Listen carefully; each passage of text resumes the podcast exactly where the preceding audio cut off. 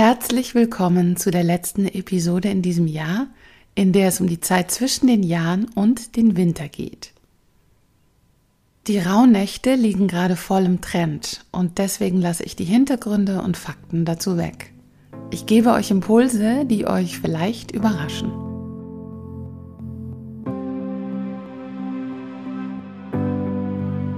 Herzlich willkommen bei Ananda das ist der Podcast von Yoga Aktuell. Ein Podcast für deine Glückseligkeit, für das Glück, das durch deinen Körper fließt, für den sinnlichen Genuss, der dich über den Körper hinausführt, mit Inspirationen für deine Yoga-Praxis auf der Matte, in der Küche, bei der Arbeit und in Beziehungen. Wir inspirieren dich mit Mikropraktiken, Gesprächen, Klängen, Worten und Interviews. Ich bin Julia Johansen und führe dich durch den Ananda Podcast. In den Rauhnächten öffnet sich eine Tür zur spirituellen Welt. Die steht eigentlich immer offen, aber jetzt noch ein bisschen mehr. Als ich eine junge Frau war und noch nichts von den Rauhnächten wusste, spürte ich zwischen den Jahren immer einen besonderen Zauber.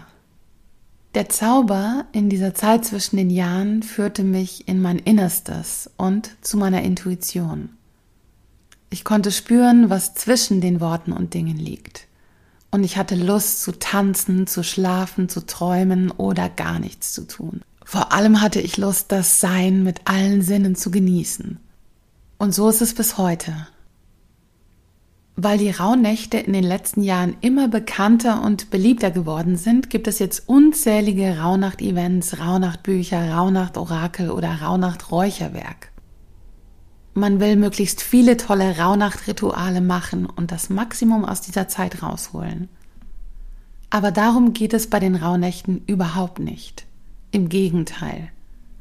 Die Zeit zwischen den Jahren ist eine zutiefst weiblich empfangende sich dem empfangenden Sein hinzugeben und es zu genießen, das heißt nicht passiv zu sein oder sich den Dingen, die geschehen, auszuliefern. Eine Tango-Tänzerin, die sich führen lässt, ist nicht passiv, sondern vollkommen präsent. Ihr geschmeidiger Körper ist empfänglich und durchlässig, damit sie die Impulse ihres Partners spüren und zurückspielen kann. Und so ist dieses weiblich empfangende Sein durchlässig, offen. Es ist bereit mitzuschwingen und sich von den Dingen bewegen zu lassen. Es bleibt stehen oder geht weiter und steht immer im spielerischen Austausch mit der Welt.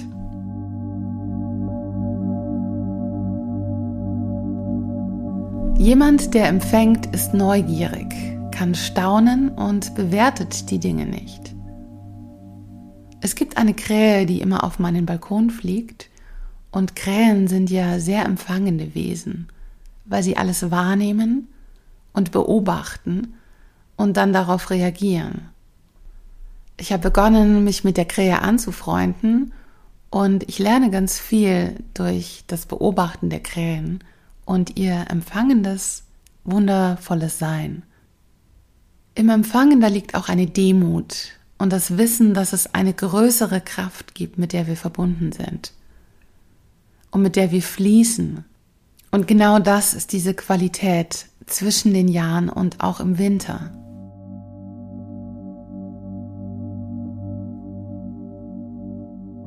Stell dir vor, du hast einen goldglänzenden Schlüssel in deiner Hand. Schau ihn dir genau an. Wie sieht er aus? Wie fühlt er sich in deinen Händen an? Dann schließe mit deinem Schlüssel die Tür auf. Hinter der Tür liegt der Ort, an dem du jetzt gerade bist.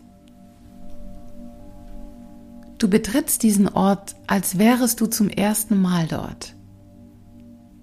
Die Luft, die dich umgibt, ist ein Wesen, das du berühren kannst. Du kennst die Namen der Dinge noch nicht, die du siehst. Betrachte sie genau und beschreibe sie, aber ohne sie zu benennen. Bewege dich langsam durch deinen Raum oder begib dich weiter hinaus auf einen Spaziergang. Gehe ohne Plan und Ziel. Lass dein Handy daheim. Verlaufe dich absichtlich. Bleibe immer wieder dort stehen, wo du sonst vorbeigehen würdest. Nimm genau wahr, was du siehst und fühlst. Solange du gehst, bist du selbst die aktive Kraft, die sich bewegt. Aber wenn du eine Pause machst und stehen bleibst, dann wird deine Umgebung beweglich. Und selbst wenn du im Gehen in der Bewegung bleibst, kannst du wahrnehmen, dass die Dinge auch auf dich zukommen, zu dir hinkommen. Beweg dich mit dieser empfangenen Haltung durch die Zeit zwischen den Jahren und auch in das neue Jahr hinein. Im Zyklus der Jahreskreise beginnt das neue Jahr erst Anfang Februar mit dem Jahreskreisfest Imbolg. Und bis dahin können wir uns noch ganz und gar der empfangenen Yin-Energie hingeben. Wenn euch der Podcast gefällt, dann freuen wir uns sehr über fünf Sternchen bei Spotify oder Apple und schöne Bewertungen. Und wir freuen uns natürlich auch, wenn ihr uns unterstützt mit einem Abo in Digital- oder Printform. Unser Magazin Yoga Aktuell erscheint bundesweit alle zwei Monate. Ich wünsche euch jetzt einen wunderschönen Start in das neue Jahr mit dieser schönen Zahl 2024. Wir hören uns wieder am 12. Januar und da gibt es eine ganz spezielle Astro-Vorschau fürs neue Jahr.